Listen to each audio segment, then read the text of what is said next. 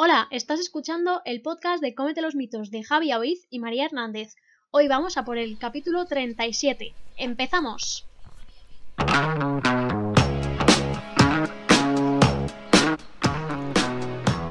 Buenos días, buenas tardes y buenas noches. Nuevo capítulo del podcast Comete los mitos. La verdad es que estamos bastante a, tope. Bueno, he de decir que María está más a tope que yo. Yo la verdad es que hoy estoy como un poco chafado. Estoy, o sea, chafado de sobresaturado de todo con un poco de suerte, a día de hoy ya hemos salido a la calle a la fase 1 en Barcelona, ¿o no? Porque ya será de aquí a dos semanas. ¿Tú confías? No del todo. Será concretamente. Mira, te voy a decir qué día será. Voy a mirarlo en el señor calendario. Día 21.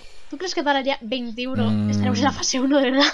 En teoría. En teoría sí, ¿eh? A ver, con un poco de suerte. O sea. Sí. Yo, yo espero que sí.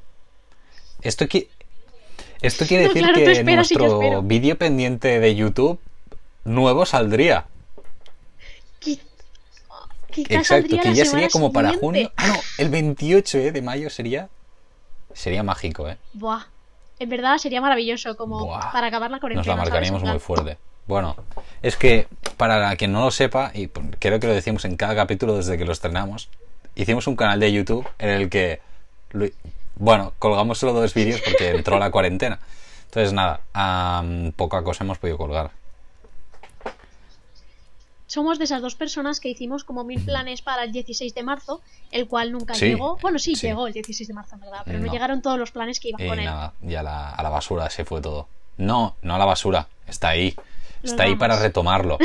Exacto, está, ahí la planificación, la dedicación, la ilusión. Sobre todo la ilusión está. La ilusión está. Uf. Sí, María, sí, intentemos mantenerla. Ahí hemos. Muy bien, perfecto. Pues nada, vamos a hablar sobre un tema poco hablado realmente, sobre todo a nivel de redes sociales y cositas así. Así que nada, vamos a hablar sobre Ah, una pregunta, os lanzamos una pregunta y es que si la vida nocturna o el trabajar por la noche es un riesgo a nivel nutricional y de salud. Así que, nada, el primer punto que vamos a comentar va a ser que, bueno, parece que en estas personas que trabajan por la noche o que tienen una vida con, más durante la noche, hay una modificación en la digestión. Pero no es que les pase a ellos directamente o únicamente, sino que nos pasa a todos. Durante la noche nosotros sufrimos varios cambios, varios cambios para poder dormir y descansar bien tranquilamente.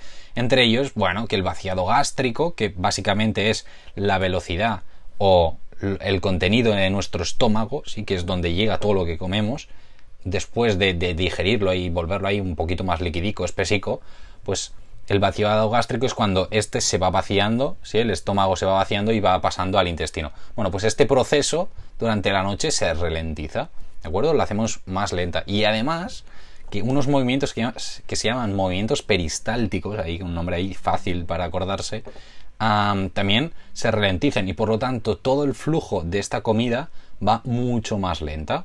¿De acuerdo? ¿Esto qué pasa? Que hay mucha más absorción de nutrientes en este sentido, ¿no? Porque claro, si está más tiempo en la barriga y en el intestino, podemos coger ahí mucho más, muchas más cosas de, de lo que comemos. Esto tiene cosas positivas, pero también cosas negativas, lo, iremos viendo. A nivel em, de la glucosa, ¿no? Que claro, que también es una cosa que, está propiamente dentro de los alimentos, ¿no? Es una molécula, un azúcar. si nosotros lo absorbemos más, quiere decir que tenemos más azúcar. Entonces, ¿qué pasa, María? Pues que tendremos una, por llamarlo de alguna manera, una menor tolerancia a esta glucosa. Porque claro, necesitaríamos más insulina para poder bajar estos niveles y mantenerlos como en un estado óptimo. Y entonces por la noche tenemos la, insulina muy elevada. No. o sea, lo que te... A ver, por las noches, hablando de personas que se van a dormir a una hora normal, ¿vale? Eh, pensad que lo, que lo que actúa es la otra hormona, que sería el glucagón, ¿vale? Y esto es lo que estabiliza más o menos los niveles de glucosa, porque pensad que no estáis comiendo, por lo tanto vuestros niveles de glucosa están más bajitos. Y para tenerlos pues, en un estado óptimo, ¿vale? Se libera. Por lo tanto, insulina, nada. Em, No, muy bien. O sea, yo creo que esto es, es, muy importante lo que dices, María, porque si nosotros durante este proceso, durante la noche, ¿no? Lo que tenemos es eh, liberado este glucagón, que como eh, muy bien decías, es lo que nos hace incrementar ligeramente esta glucosa, porque durante la noche, como no comemos y nuestro cuerpo necesita energía, pues para que pueda tener energía mientras no comemos, ¿no? Pues un poquito y de forma muy, muy poquito no tenemos insulina, que es la hormona que hace totalmente lo contrario. Y por lo tanto, si no tenemos insulina y nosotros comemos alimentos con mucho carbohidrato, muchos azúcares y tal, por lo tanto con mucha cantidad de glucosa, estos se nos quedan por la sangre danzando ahí como súper alegres y esto nos pega ahí unos picos de glucemia y esta, bueno, se puede acumular y luego pasar a grasa o a lo que sea. Me acabo de acordar que lo quería decir cuando has hablado del peristaltismo, que como curiosidad, cuando decimos que nos suena la barriga, mucha gente cree que le suena el estómago. Y el estómago no es el que suena, lo que suena es el intestino delgado. Bueno, no sé si delgado o grueso. Aquí no me voy a mojar por si acaso. Mm. Ahora, creo que. No, no sabría eh, decirte yo tampoco. No te lo sabría decir, pero es cuando haces este peristaltismo, estos movimientos, si ya has hecho, has sacado la digestión, es una manera como de limpiarse, entonces haces ese movimiento y al estar como vacío, vamos a ver de alguna manera, hace ese ruido que es cuando decimos que tenemos hambre. Aunque en verdad no tiene nada que ver, puede ser que no tengas hambre, que no te pase nada, pero nos suenan y mal dicho que nos suena el estómago. Exacto. Es que me no, la verdad es, sí, sí, no, no, es que es, así, es así, tú. Y estas cosas son como son. Decíamos que la absorción de, de nutrientes en general es más elevada durante la noche, ¿no? Vemos que la absorción de glucosa en este caso a nivel intestinal es la, estándar, pero no la podemos pasar a las células, por lo tanto ahí puede haber una acumulación de grasa porque este azúcar no lo estamos utilizando, pero es que además, claro, también absorbemos más grasas y por lo tanto se acumula mayor cantidad de triglicéridos, que es bueno la forma en la que se van moviendo las grasas de forma habitual en sangre, eh, junto con proteínas transportadoras, tal, para ser más técnicos, pero bueno, da igual, para las grasitas por la sangre, ¿de acuerdo? También están en mayor presencia, ¿de acuerdo? Entonces, ¿qué pasa? ¡Pam! Que también se puede favorecer esta acumulación de grasa por esta vía. ¿Y qué pasa en Me este haces imaginarme como gotitas de aceite corriendo por el cuerpo, tío. Nos lo podemos imaginar así. Creo que es bastante visual, ¿no? A ver, no es del máximo rigor científico, pero para imaginárselo yo creo que es bastante práctico. Y claro, si acumulamos grasa, tanto de glucosa como de la grasa propiamente, aquí sí que se está favoreciendo ¿no? una mayor cantidad de acumulación a nivel general de todo el cuerpo y por lo tanto se tiende ¿no? a un incremento del, peso corporal y Sí, y ya no es peligroso el incremento de peso corporal como tal, sino de dónde viene ese peso. ¿Vale? Que no digamos aquí que es el drama es coger peso, sino que viene de una acumulación de grasa. Claro, claro, sí, sí. No, para que quede claro, digo que el problema no, es, ay, sí, de todo esto el problema es que, coges peso. Que no es eso. es que me imagino ya, ¿sabes? No, no, tal cual. Ah, no, no, no, no estamos diciendo eso. Tal cual, sí. No, y además es que por la noche hay como muchos, bueno, muchos cambios a nivel hormonal y demás, y a nivel de las hormonas de, de la alimentación, ¿no? Las que nos, bueno, las que nos controlan el hambre, la saciedad, todo esto, también tenemos cambios importantes. entonces, básicamente hay dos hormonas que son las que nos regulan tanto el hambre como la saciedad. A ver, ¿qué, qué, pasa? ¿qué nos pasa aquí, María?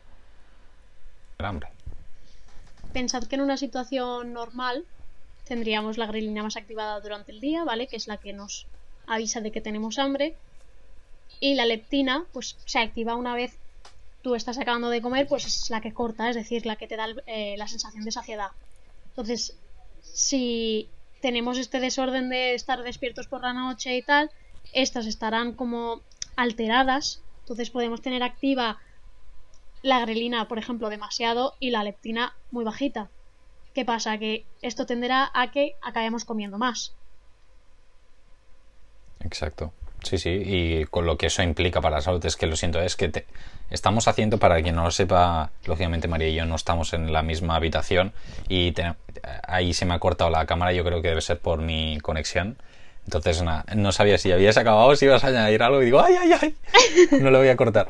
Ah, por eso me espera un poquito más. Nada, perfecto. No, la verdad es que yo creo que esto es muy importante porque es sumado a lo que ya decíamos de la digestión, ¿no? O sea, no solo comemos más de lo habitual, sino que además tenemos ahí la digestión loca, un poquito, claro, ahí hay un mayor riesgo, ¿no? A nivel general. Y luego, a nivel de, de tip, aquí ya sería un poquito, y es temas de picoteo, ¿no? Porque claro, la gente que, que trabaja por la noche, o que trabaja por la noche, o yo que sé, que está jugando a videojuegos toda la noche durante la cuarentena con los amigos, que también hay. Eh, o gente que estudia por la noche porque se concentra mejor, ¿vale? También, que no será por ti, perfecto. Exactamente. Eh, es muy probable que en algún momento, sobre todo si, jolín, si nos estamos yendo a dormir sobre las 4 de la mañana, sobre las 5 de la mañana, pues que en algún momento se quiera picar alguna cosa, porque te entre el gusanillo. Es normal y eh, yo lo entiendo, yo lo entiendo. Y aquí es donde viene el tip. Teniendo en cuenta que tenemos esta digestión alterada y por lo tanto hay mayor absorción de grasas y la tolerancia a la glucosa es peor, pues es preferible optar por bueno, snacks o picoteos en los que no haya mucha cantidad de grasas, ¿de acuerdo? Ni muchísima cantidad de, azúcares libres de estos fáciles de digerir, ¿no? A ver, también pensemos que hay mucha gente que si trabajas por la noche quizá estás cenando a las 2, 3 de la mañana. Claro, claro. Y a, lo mejor esa es tu cena y claro, tienes como los horarios cambiados y eso ya... Realmente yo estos casos haría un, una consulta a nutricionistas y cosas así para que te regulen un poco el tema horario, ¿sabes? Y comer un poco más acorde a la hora. Que si tienes que cenar un poco menos y a lo mejor cenar en tu casa, me lo a las 8, más cantidad, pues quizá te sienta mejor a la larga, ¿sabes? Porque al final un descanso óptimo lo que hace es que todas las hormonas y tu peso corporal estén más regulados. Efectivamente. Yo creo que esto que has dicho es el mejor resumen que se puede hacer. O sea, la clave es la personalización y en este sentido eh, es la base de, de, todo y en este sentido súper bien. O sea, yo creo que poco más añadir, remarcar que lo que decíamos es que sí, que hay un riesgo incrementado, un riesgo nutricional incrementado o un riesgo para la salud incrementado en estas personas ¿no? que, tenemos, que tienen este estilo de vida por trabajo, por lo que sea, por hábitos de estudio, pero sí que es verdad que a nivel nutricional hay estrategias para intentar reducir este riesgo. ¿no? Entonces, bueno, esto hay que tenerlo en cuenta y por mi parte nada más añadir, María, no sé tú si quieres decir alguna cosa más. No, nada más, la verdad. Perdón por haber estado tan espesos este podcast. Sobre todo. ¡Ah! Se me ha caído el móvil. Esto lo voy a dejar. Lo dejamos, esto no se corta. Esto es oro. Por favor. Bueno, lo que está. ¡Qué desastre! Bueno, yo creo que tenemos dos podcasts más en esto. O sea, de todos. Que estuvimos muy espesos. Yo me acuerdo de dos hace. Mm, de los primeros, de los diez primeros. Que nos estuvimos riendo todo el podcast. Y que eso era un cirio. Sí. O sea. Me acuerdo, ¿eh? Yo creo que eso era Así más que esto no es nada, comparado con eso. No, no, para nada, para nada. Para nada, pero para nada, además. Y además ahora tenemos mucha más soltura. Sí, eso también. Eso, eh, esto es así. Entonces, nada, em, como no tenemos nada más a comentar, si alguien tiene alguna duda, alguna cosilla, que nos diga. Nosotros le, os pasamos la información o resolvemos las dudas que vayan surgiendo. nos tenéis en Twitter y en Instagram, ¿vale? Como siempre. YouTube podéis comentarnos qué es lo que digo cada vez que os leemos aunque no estemos. Sí, porque os leeremos. O sea, en este sentido no temáis, os leeremos. Y nos encantará leeros por allí, teniendo en cuenta que ahora no, no podemos estar propiamente, ¿no?